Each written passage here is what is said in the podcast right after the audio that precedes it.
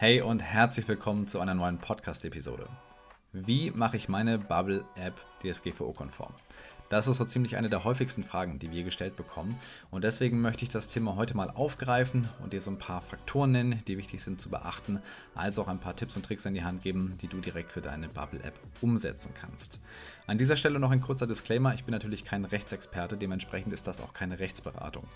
Ich habe meine Recherche nach bestem Wissen und Gewissen getätigt. Allerdings kann ich natürlich nicht garantieren, dass alles zu 100% vollständig und korrekt ist. Dementsprechend übernehme ich auch keine Haftung für die Inhalte.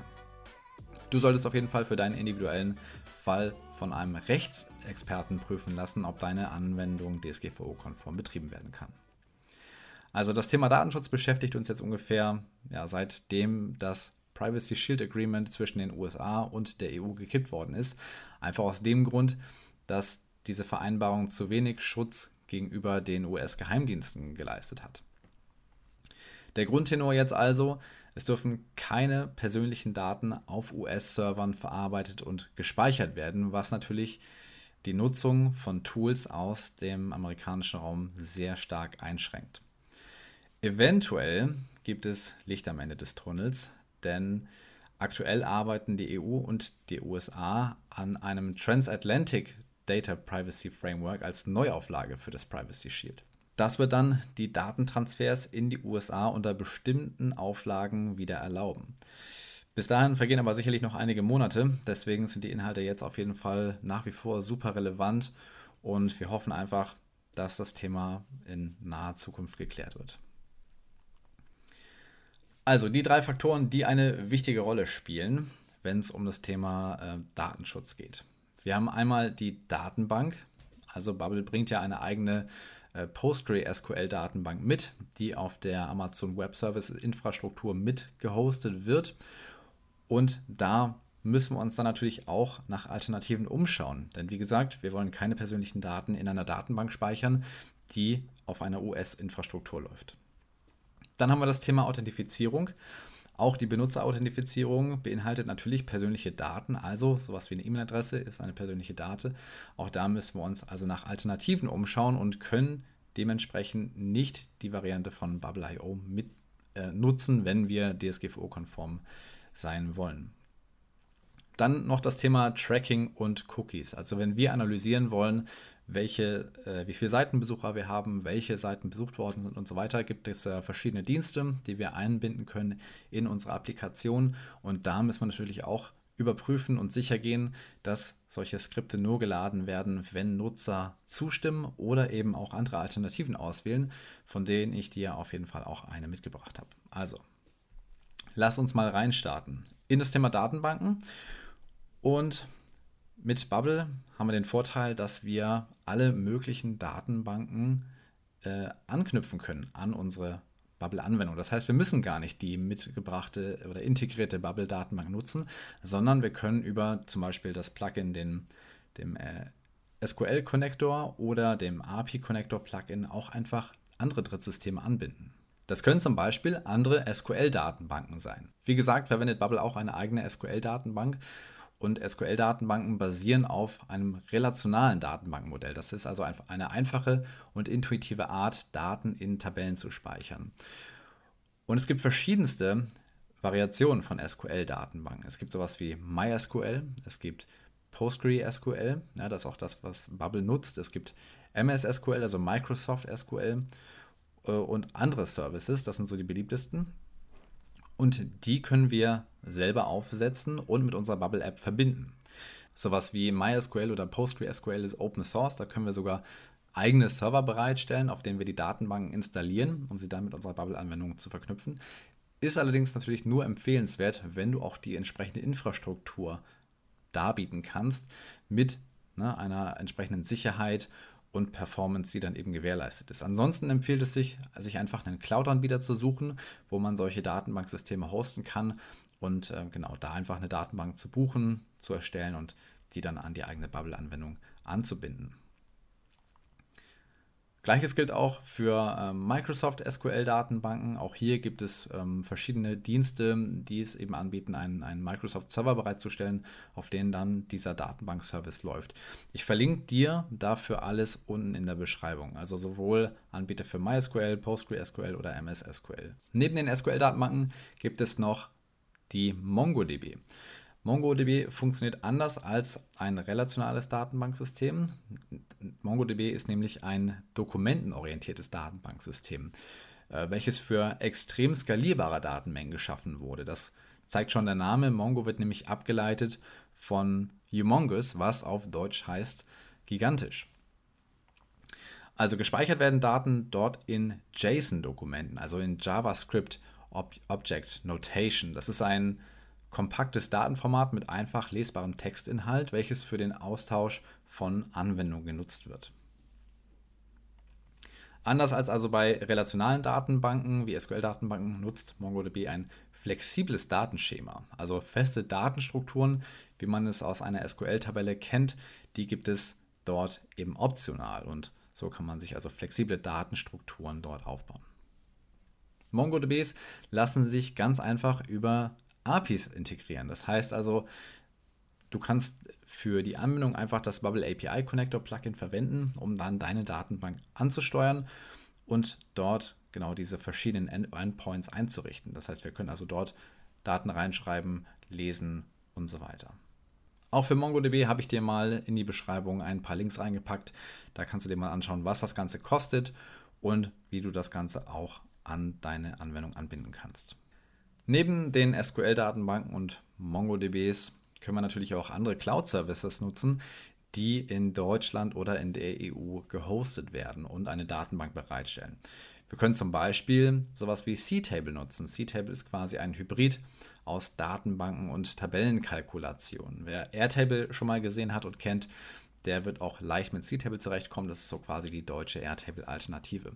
Und C-Table stellt eine Schnittstelle bereit, mit der man eben auch einfach Daten schreiben und lesen kann und dementsprechend seine eigene Bubble-Anwendung über den API-Connector anbinden kann. Ähnlich sieht es aus bei Ninox. Ninox ist auch ein Datenbank-Management-System, also eine visuelle Datenbank, mit der man verschiedenste Use Cases aufsetzen kann. Man, es gibt auch ein grafisches Interface bei Ninox ähm, mit dem man relativ schnell solche Geschichten erstellt. Und auch Linux kann man über die API an Bubble anbinden. Dann gibt es noch drei weitere Möglichkeiten, die ich nochmal anschneiden wollen würde. Das ist einmal Zeno. Zeno ist ein amerikanischer Anbieter, der allerdings ein EU-Hosting anbietet. Das heißt, Zeno ist quasi ein komplettes Backend für deine Anwendung. Stellt also eine Datenbank bereit oder mehrere Datenbanken sowie die entsprechenden API-Endpoints. Das heißt, auch hier wieder können wir die Datenbank über den API-Connector ansprechen. Zeno bietet explizites EU-Hosting an, also in Frankfurt.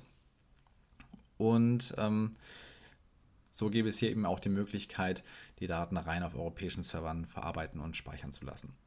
Ähnlich sieht es aus bei Backendless. Es ist quasi ein ähnlicher Service wie Xano. Auch das komplette Backend für deine, deine No-Code-Anwendung funktioniert genauso. Über die API können wir einfach Daten schreiben und lesen. Als weitere Alternative kann man bei Bubble auch einen Dedicated Server buchen. Das heißt, du bekommst quasi einen eigenen Bubble-Server bereitgestellt, der wahlweise auch in der EU gehostet werden kann.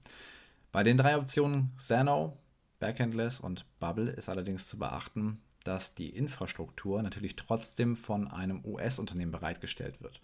Und dementsprechend müsste man dann nochmal prüfen, ob diese Anwendungen dann DSGVO-konform sind oder eben nicht, auch wenn die Daten in der EU verarbeitet und gespeichert werden. Ein kleiner Nachtrag zum Bubble Dedicated Server. Der geht erst los ab 3500 Dollar im Monat. Das heißt also, da muss auf jeden Fall ein entsprechendes Budget mitnehmen, äh, mitbringen. Okay, schauen wir uns die Authentifizierung an. Also auch die Registrierung und der Login von Nutzern birgt natürlich das Risiko, dass wir hier mit persönlichen Daten arbeiten müssen, sowas wie der E-Mail-Adresse. Neben der Bubble-eigenen Authentifizierung können wir aber auch Drittanbieter-Authentifizierungsdienste benutzen. Und äh, sowas gibt es schon über Google Firebase, auch Xano bietet so einen Service an. Und da möchte ich mit dir nochmal kurz einen, oder da möchte ich dir nochmal kurz einen Überblick schaffen, was es da für Alternativen gibt. Also Sano haben wir gerade schon angesprochen.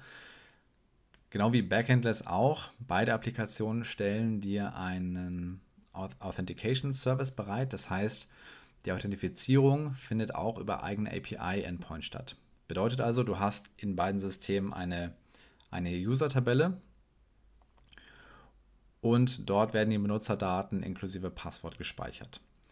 Dann müssen die Endpoints für Registrierung und Login und Logout eingerichtet werden. Das passiert zum Großteil automatisch bei den Anbietern. Und in Bubble richtest du dann ein ganz normales Registrierungs- und Login-Formular ein. Und beim Klick auf den Button steuerst du dann eben die API-Endpoints der Anbieter an und übermittelst dann die Daten. Die werden dann validiert bei den jeweiligen Anbietern und du bekommst dann zurück einen Access-Token. Und dieser Access-Token, der wird dann eben zum Benutzer gespeichert und äh, solange der dann existiert, hat der Nutzer quasi eine aktive Session und ist autorisiert, die Anwendung zu nutzen. Wenn der jetzt verworfen wird, durch einen Logout oder durch das Zurücksetzen von Cookies, dann würde die äh, Session enden und der Nutzer müsste sich neu authentifizieren. Eine zweite Methode ist noch über einen Service, der nennt sich Auth0. Auch das ist also ein Authentifizierungsanbieter. Die Daten von EU-Kunden werden laut Auth0 ausschließlich auf EU-Servern verarbeitet, also primär in Deutschland mit einem Failover in Irland. Das heißt also, wenn irgendwann mal was schief läuft und Server nicht erreichbar sind, dann wird eben, werden die Daten eben nach Irland weitergeleitet.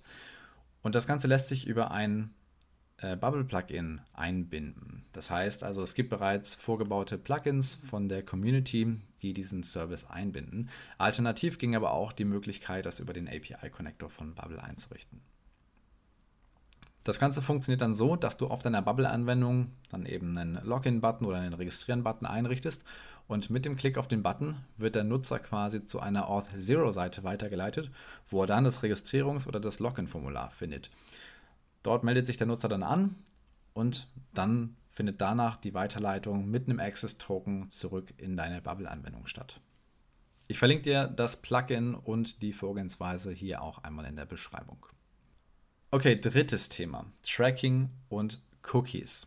Beim Aufruf einer Bubble-App werden standardmäßig Cookies im Nutzer des Browsers gesetzt. Das sind einerseits funktionale Cookies, aber auch optionale Cookies. Zum Beispiel gibt es das Cookie für einen temporären Nutzer, der automatisiert angelegt wird, wenn du eine Bubble-Seite besuchst.